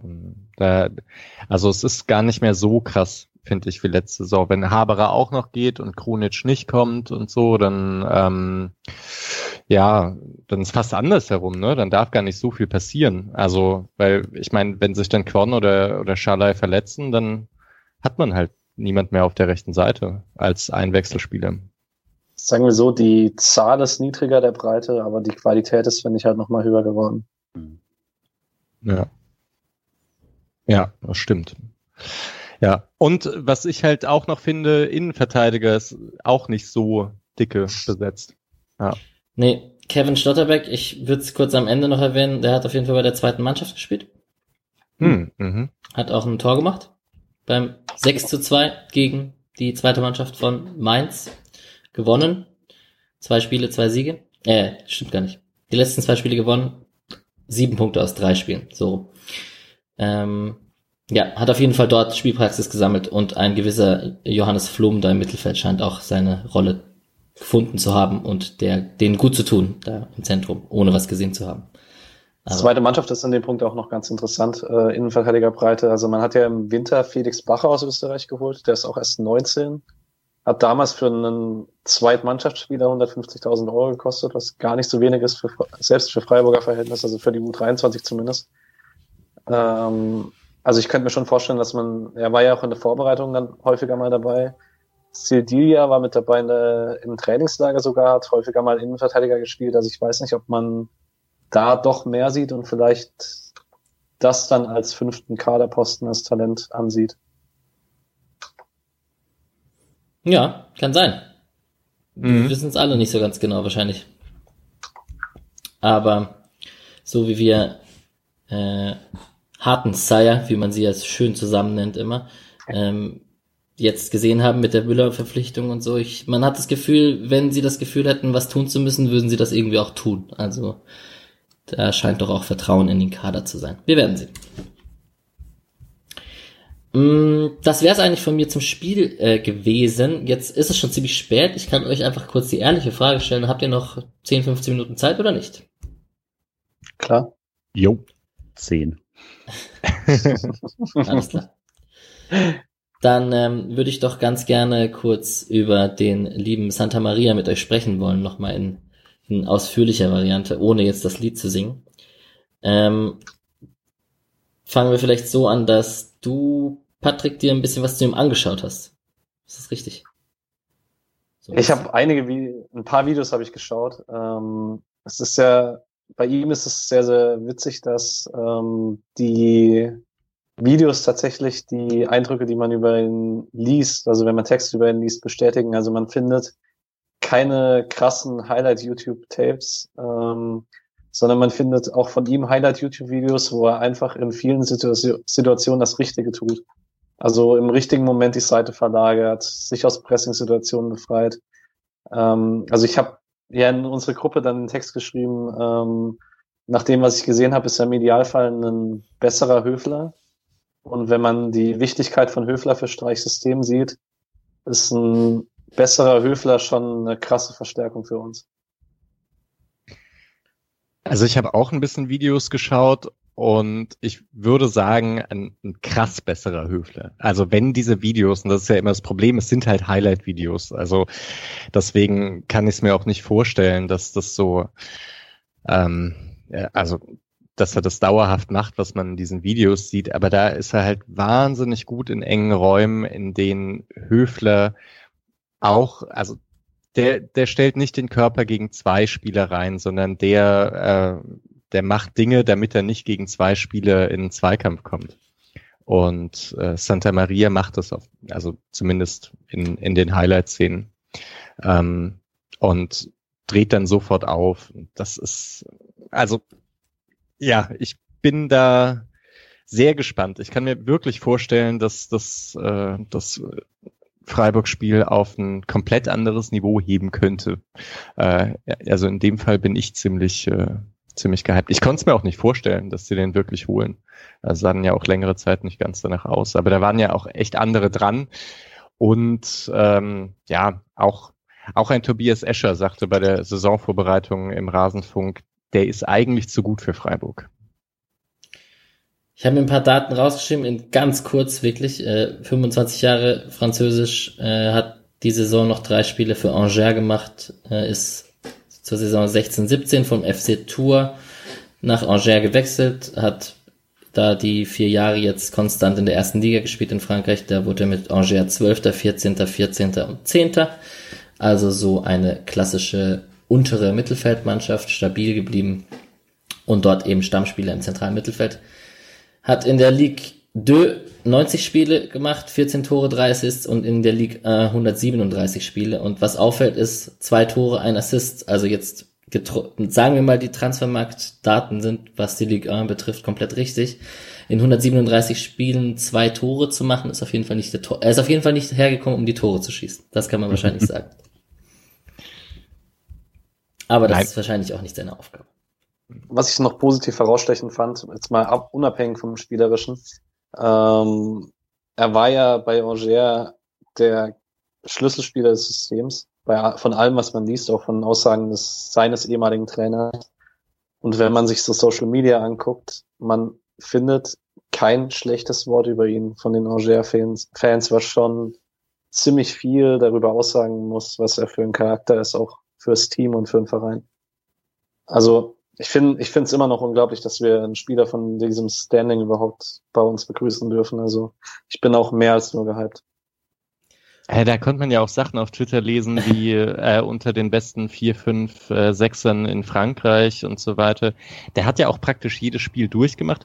Auch eine Sache, die ich, äh, die ich dann ziemlich cool finde, ist eben kein verletzungsanfälliger Spieler, ähm, sondern sehr konstante. Und, ähm, und äh, keine rote Karte, 18 gelbe Karten in diesen ganzen Spielen. Also er scheint es hm. irgendwie auch noch relativ fair gelöst zu bekommen. Mh. Also ich, äh, ja, also so gespannt auf einen Transfer war ich, war ich echt noch nie. Ähm, gab aber auch selten einen Transfer, der sich so eklig hingezogen hat. Ich fand es ganz unangenehm. Der Rieder das letzte Mal, oder? Der Rieder ging auch sehr, sehr lange. Also ich habe mich nicht erinnert, dass das auch so, als es vor allem, es war ja noch so eine öffentliche, ja, schon eine kleine Schlammschlacht, nur dass nur eine Seite geworfen hat.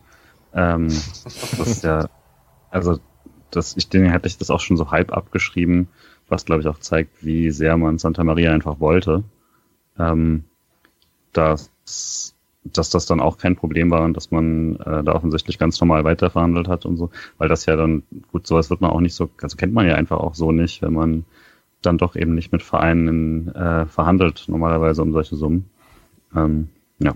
Als, als noch als kleines, soweit ich weiß, haben sie der ja, hat ja äh, Auger auch immer 4-1, 4-1 gespielt oder Varianten davon. Von daher ähm, bin ich da auch mal sehr gespannt, dass das und finde es sehr angenehm und interessant, dass Streich ähm, das offensichtlich schon so ein bisschen, also da sich so direkt umgestellt hat dafür. Also das, ich, ich bin mir da halt fast sicher schon. Es könnte natürlich sein, dass man komplett daneben liegt, aber also für mich war diese Aufstellung jetzt auch eine Aufstellung, die man häufiger sehen wird. Ähm, eben, weil dann denke ich auch, dass man Tilda wahrscheinlich ganz gut mit einsortieren könnte und Jeong eben auch. Mm, und Höfler vielleicht eins weiter vorne. Also das äh, könnte halt auch, könnte auch ein Riesenirrtum sein. Also vielleicht sieht man auch eine Doppelsechs Santa Maria Höfler, die halt alles wegräumt und man Spiele dann doch eher wieder 1 zu 0 gewinnt mit lange Bälle auf Demirovic und äh, Petersen oder so.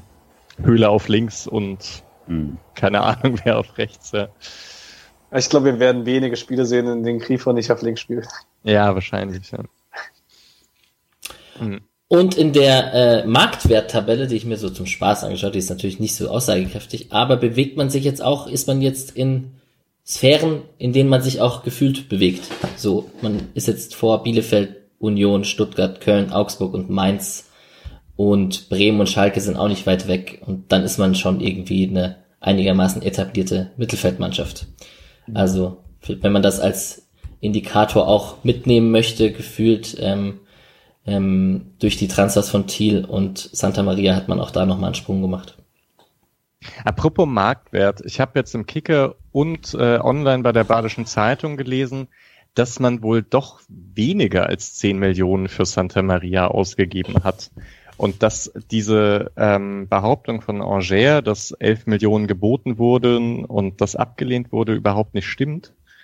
Ähm, aber ich, also ja, ich weiß gar nicht, warum ich das sage. Eigentlich kann man es wahrscheinlich eh nicht wissen, aber insgesamt, ja, komischer Transfer. Ne? Hm. Also ich habe bei Transfermarkt zu der Thematik noch gelesen äh, von einem Frankreich-Experten dort, dass es wohl in Angers im Verein ein bisschen Kleinkriege gibt und dass wohl eben da eine Seite, die von diesen Verhandlungen mitbekommen hat und davon nicht so begeistert war, dann gesagt hat, okay, wir machen jetzt eine Pressemitteilung.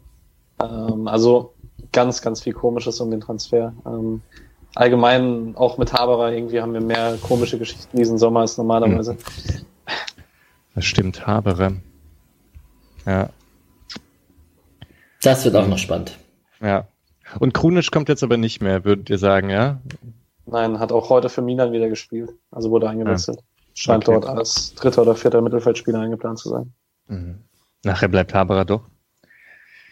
Ich weiß, also ähm, am Wochenende war dann mal, ich glaube, das ging über zwei, drei Seiten hinweg, äh, Spekulation im Forum und ich habe gesehen, auch bei Twitter ging es dann mal hoch, ähm, wo man sich, also da fand ich tatsächlich, da möchte ich mich heute Abend auch nicht zu beteiligen. Also ich finde, wir sollten die Spekulation da nicht zu wild werden lassen. Ähm, ja, also ich vertraue da einfach mal unseren Verantwortlichen und dass man, wenn man nichts weiter rausgibt, dann wird es Gründe dafür geben. Also Haberer hat sich jetzt auch seit vier, fünf Monaten auch bei Social Media nicht gemeldet und so weiter. Also Ball flach halten, würde ich sagen. Hm. Yes. Wir sind bei anderthalb Stunden. Man darf wohl nicht unterschätzen, wenn man zu viert ist und alle was zu sagen hm. haben, weil es der erste Spieltag ist, wie lange sich es dann doch am Ende zieht. Ähm, ich habe noch die Bundesliga und ich habe auch noch die ausgeliehenen Spieler, aber im Prinzip ähm, können wir das auch auf weitere Aufnahmen vertagen, dass die Bayern Schalke geschlachtet haben und dass ähm, die, die, die Bremer sich nicht wirklich verbessert haben und beim Big City Club 1 zu 4 verloren haben. Äh, Dortmund stark mit, den, mit der jungen Truppe und so. Das sind alles Themen, über die könnte man sprechen. Jetzt sind wir ein Freiburg-Podcast und kein Bundesliga-Podcast. Ähm, ich weiß es nicht. Man könnte wahrscheinlich kurz über das 0-0 von Wolfsburg und Leverkusen sprechen und damit den Bogen schlagen, dass der nächste Gegner Wolfsburg ist und die defensiv ziemlich stabil zu scheinen oder sein zu scheinen, aber ähm, eigentlich da fortsetzen, wo sie letzte Saison weitergemacht haben. Oder habt ihr, wie habt ihr das Spiel gesehen? Habt ihr es gesehen? Und vielleicht dann tippen wir mal eine Runde vom SC also, gegen Wolfsburg. Bei Wolfsburg wird natürlich sehr, sehr spannend. Ähm, die Berichte häufen sich, dass Tottenham unbedingt Weghorst holen möchte als Backup für Kane. Ähm, und Wolfsburg, das sowieso schon die ganze Vorbereitung Probleme hatte in der Offensive. Also auch das Europa League Quali-Spiel letzte Woche war sehr, sehr komisch. Man gewinnt es zwar 4-1, aber man hat gegen deutlich schwächeren Gegner wirklich kaum Torchancen erspielt. Sollte da Weghorst noch gehen, also fällt es mir schwer, Fantasie aufzubringen, wer dort für Tore sorgen soll. Erstmal, also für uns wäre das ein riesiger Gewinn, weil Wolfsburg wahrscheinlich nicht unbedingt die Chance hätte, dann direkt Ersatz zu verpflichten. Admir. Admir, ja. Ja. Ex-Spieler also, gegen Freiburg. Mhm. Ich, ich bin schon noch gespannt, wie gesagt, ich weiß nicht genau, wie das ähm, also wie sich diese etwas defensive Löchrigkeit, ob die jetzt von Stuttgart gut ausgenutzt wurde oder schlecht ausgenutzt wurde, das stimmt schon, dass Wolfsburg jetzt nicht, ohnehin auch letzte Saison nicht das offensive Feuerwerk abgebrannt haben. Aber die sind halt ziemlich abgezockt, auch mit äh, interessanten, wuseligen Spielern vorn drin oder dann halt so Brecher wie Ginczek und Weghorst. Also, ja, kann auch nach hinten losgehen, wenn man so steht wie jetzt und plötzlich entdeckt dann Wolfsburg doch ihre offensiven Qualitäten. Hm. Aber klar, wenn Weghorst weg wäre, wäre äh, wär sicher kein Nachteil. Ja. Und was tippt ihr? Hm. Hm. 1 zu 1. Ich sag 1 zu für den SC nach einem Standard.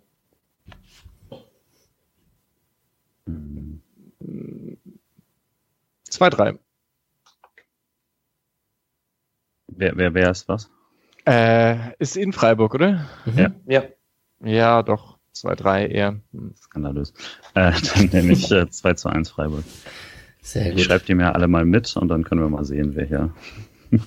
ich könnte auch eine Grafik mal draus machen, aber das wäre zu viel des Guten wahrscheinlich. Ähm, genau.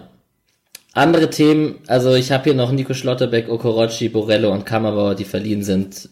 Schlotterbeck hat nicht gespielt, Okorochi hat 1-0 gegen Kiel verloren, durchgespielt und Borello hat 73 Minuten bei Düsseldorf gespielt und gegen den HSV verloren. Das war Borello war ganz schwach. Also ganz, Borello? ganz schwach. Ja, also Herr, au, rausstechend schwach. Also okay. Ballbehandlung, das, ah, das sah nicht nach zweiter Liga aus. Also. Krass, ich, ich dachte, der rollt auf. Hm. Ja, ich fand es echt ein bisschen enttäuschend. Da wird's wahrscheinlich bei den Leihspielern am spannendsten, was noch passiert. Also vor allem, wenn man jetzt hier Santa Maria und Thiel geholt hat. Ich gehe davon aus, oder es liegt sehr nahe, dass man Keitel, Bukalfa, Tempelmann einen oder zwei ähm, vielleicht verleiht. Die Personalie Träger ist sicherlich spannend, ob der Schmied offensiv Rechtsverteidiger Ersatz ist oder ob das Jobsharing zwischen Schmied und Kübler bleibt und was mit Terrazino und Kat passiert, ist bestimmt auch noch offen. Ähm, beides wohl eher Abgänge als Laien, aber mal schauen, was da passiert. Ja, gegen Wolfsburg haben wir getippt. Die anderen Mannschaften haben wir vorhin kurz angerissen mit der zweiten Mannschaft. Ähm, U19 Frauen haben noch nicht angefangen. Die spielen, nee, die hatten jetzt spielfrei dieses Wochenende, die Frauen, so rum. Und spielen ähm, am Samstag gegen den FC Bayern. Vielleicht ist das der Anlass, um nächste Woche ein bisschen mehr darüber zu reden. Und äh, unsere Tipps gegen Wolfsburg stehen.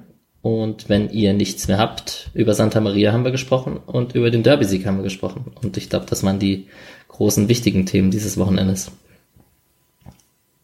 Ja. Dann bedanke ich mich sehr, ähm, wünsche euch einen schönen Montagabend, fast Nacht, eine, eine gute Nacht quasi. Und ähm, alle, die jetzt reinhören, es ist, ich werde das heute Abend noch online stellen, dann könnt ihr das äh, zum Kaffee oder zum Frühstück hören. Und ich bedanke mich bei euch drei. Vielen Dank. Danke auch. Danke, ciao. Tschüss. Tschüss. Perfekt.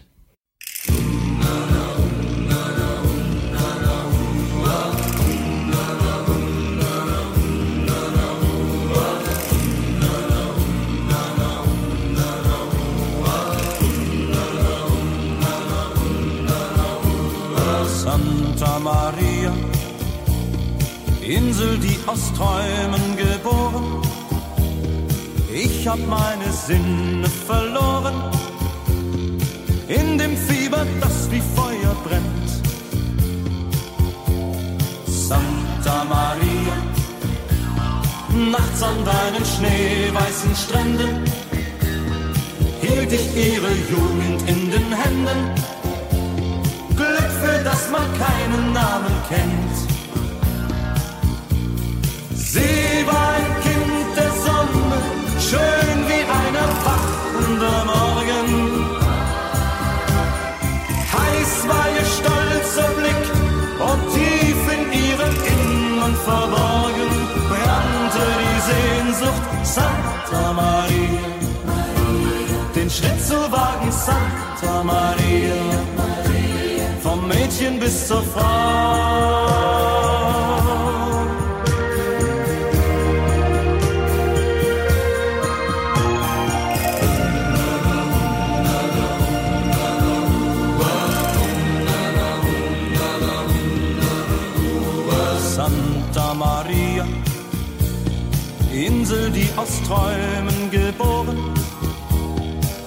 Ich hab meine Sinne verloren in dem Fieber, das wie Feuer brennt.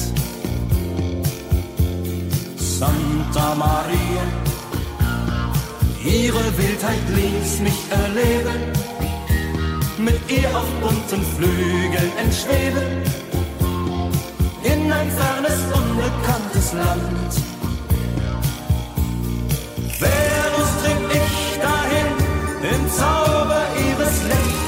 Gefangen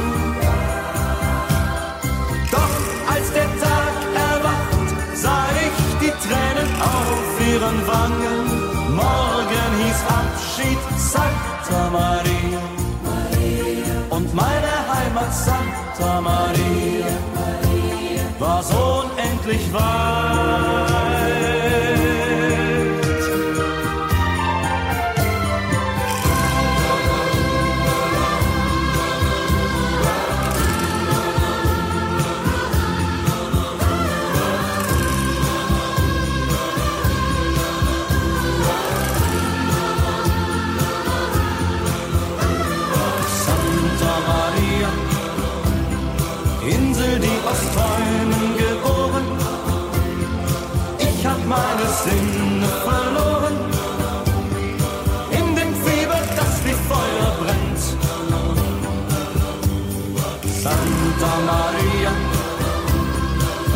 Niemals mehr hab ich so empfunden, wie im Rausch der nächtlichen Stunden